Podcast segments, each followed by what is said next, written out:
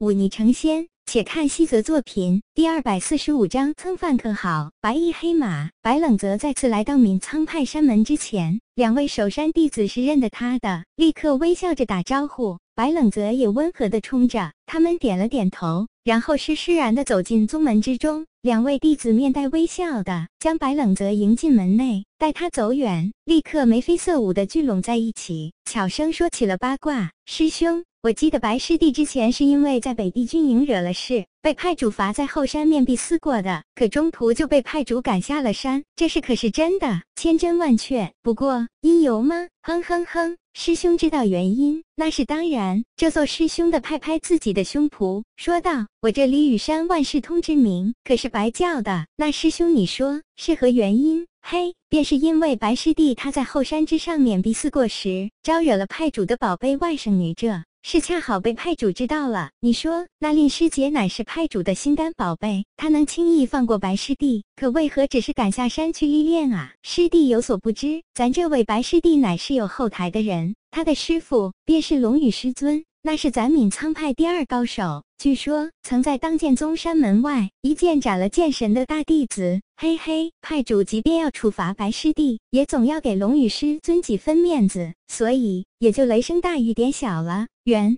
来如此，师弟叹了口气说道：“说起来，白师弟也是可怜之人啊。那令师姐的美貌，咱们都是见过的，爱美之心人皆有之。他为了这点事被罚下山历练，实在是冤枉了些。”冤枉个屁！师兄弟骂一句，说道：“你当白师弟是跟咱们一样的普通人？人家来咱闵苍派，不过就是看中了龙宇师尊的那一手超然剑意。若非如此，他本是当剑宗高徒，何必来这里吃苦？再者说，我可听说了，白师弟来。”咱命苍派的时候，可是交给了派里不少银钱，据说有几十万两。即便犯了错，派主也是不好赶人的。可龙宇师尊不是早就离开了吗？这都一个多月没有回来了。那等高手为了寻求剑道巅峰，四处挑战，漂泊不定，不在山门中才叫正常。师兄说的有理。那师兄，你说白师弟这次回来，会不会跟那人打起来？那可是派主帮令师姐找的良婿啊。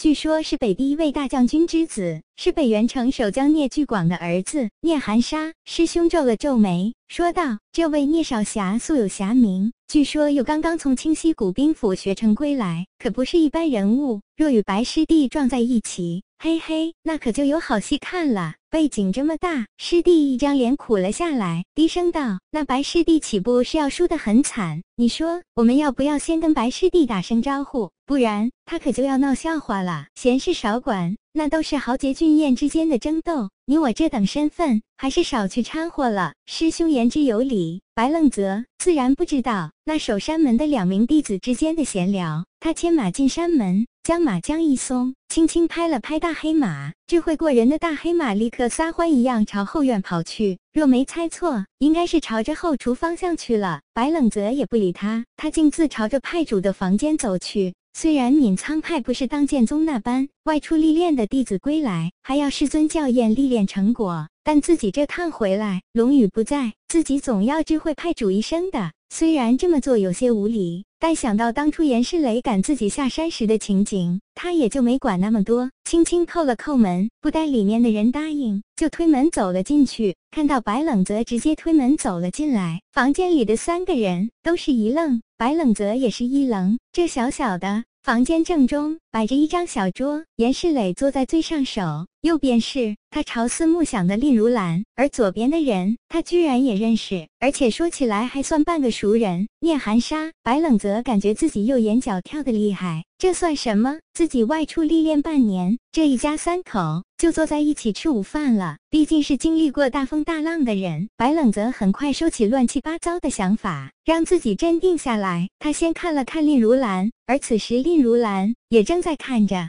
他一双妙目里带着些许少见的慌乱，他迅速咽下口中的饭菜，似乎想要解释什么，慌忙站起来，连右手里的一只筷子掉了都没有发觉。看到他这副神情，白冷泽心里大定，看来果然是自己想多了。这不，丽妹子怕自己误会，这不是要急着解释吗？他又看了看上手的严世磊，只见严世磊一张脸黑的仿佛抹上了锅底灰，显然对自己这个不速之客打破了这极佳的氛围感到十分不满。白冷泽最后瞥了一瞥一旁的聂寒沙，这位与自己算半个同学的男子脸色平静，没有因为白冷泽的突然到来露出半分慌乱，这倒是让白冷泽刮目相看，心想着不愧是北地数一数二的青年俊彦，单单这份养气功夫，便胜却人间无数了。严世磊最先开口，他将手里的筷子一下子拍在桌上，低喝道：“没人教你进门前要先敲门吗？”白冷泽看了看他的脸色，又想到他居然背着自